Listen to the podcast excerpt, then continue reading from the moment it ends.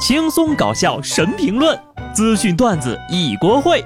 不得不说，开讲了。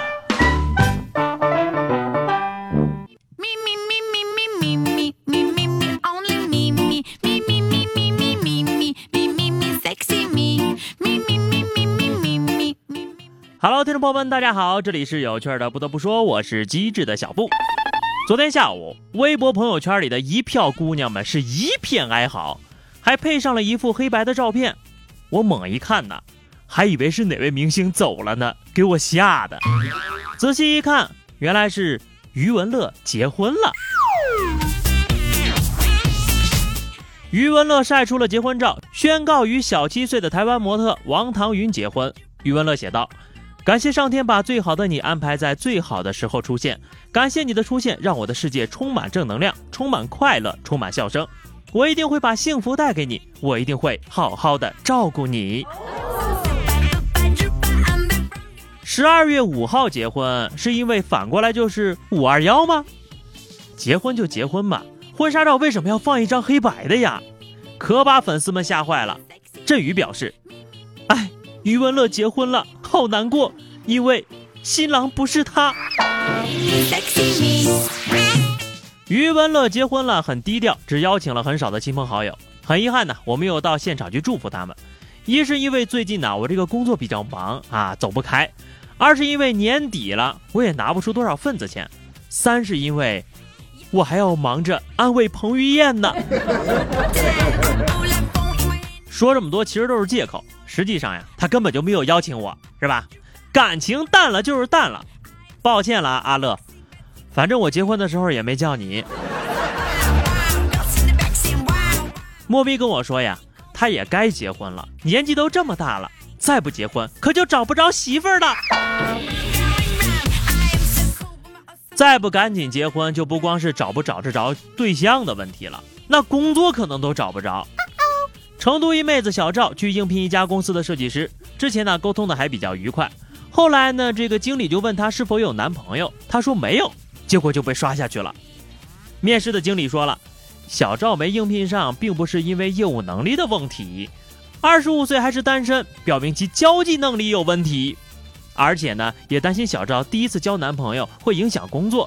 小赵对此表示：“我能怎么办呢？我也很无奈呀。”我身后单身的同事们看了这个事情就比较生气。十八岁的时候不让谈恋爱，二十五岁的时候单身，面试被刷了。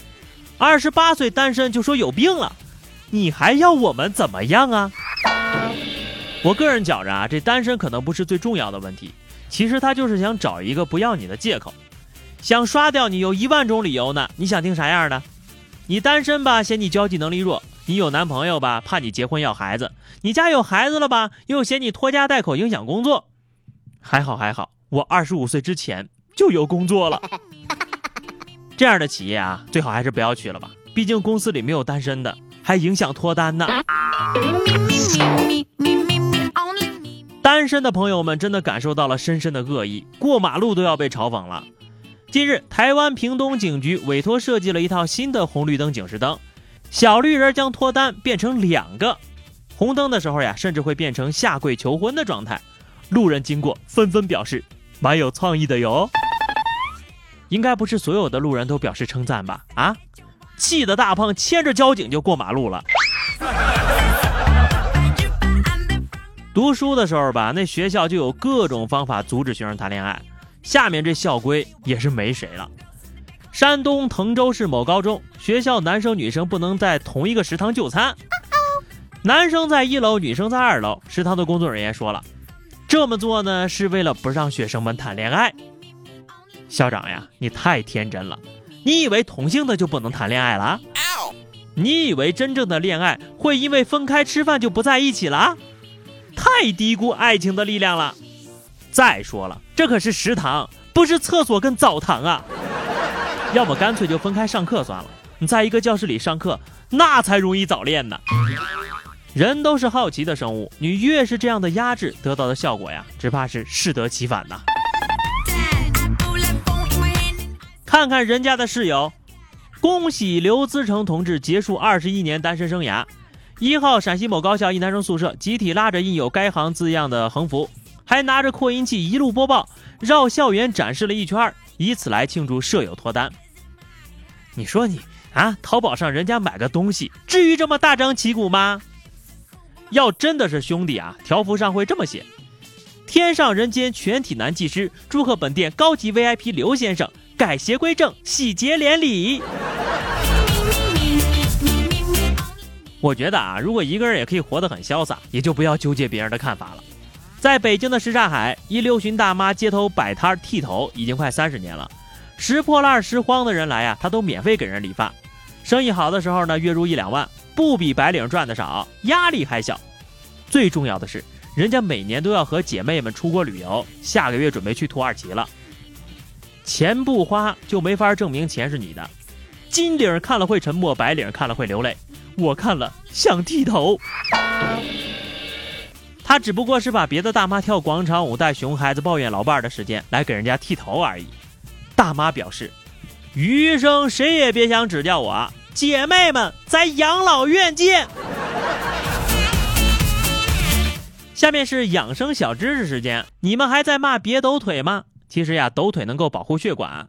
美国密苏里大学研究发现。抖腿竟然能降低心脑血管疾病的风险。研究者选取了两组身体健康的年轻人，一组人静坐，另一组呢按照一定的频率来抖腿。三个小时后，抖动者腿部血管的状况要远好于静止者的腿部。晃动双腿可以增加腿部的供血，保护血管，但是呢，并不能代替锻炼。原来吊儿郎当还能养生呢！这要是在我们家抖腿，别说仨小时，三分钟就让我妈用棍子把腿给打折了。抖腿的朋友呢，可以回怼回去了啊。不过呢，尤其是在北方，取暖是靠暖气；但是在我们南方呢，那取暖可不就全靠抖吗？当然了啊，为了坐姿的美观，大家最好呢还是用锻炼代替抖腿吧。好的，最后是话题时间。上期节目我们聊的是怎么委婉的让别人还钱。听友日出的爱说：“你听这期节目像不像我当初借你的那二百块钱？”后来他听了还你钱了吗？小双说：“很简单呐，拍拍他的肩膀说：‘你可以还钱啦，并且架把刀在他的脖子上。’这个呀，除了要还你的钱，你还得另外赔偿点精神损失费。”好的，本期话题啊，不知道大家有没有一种错觉？越是久远的事情记得越清晰，越是最近发生的事情呢，却总是忘记。那么你能回忆起来的最早的记忆是什么呢？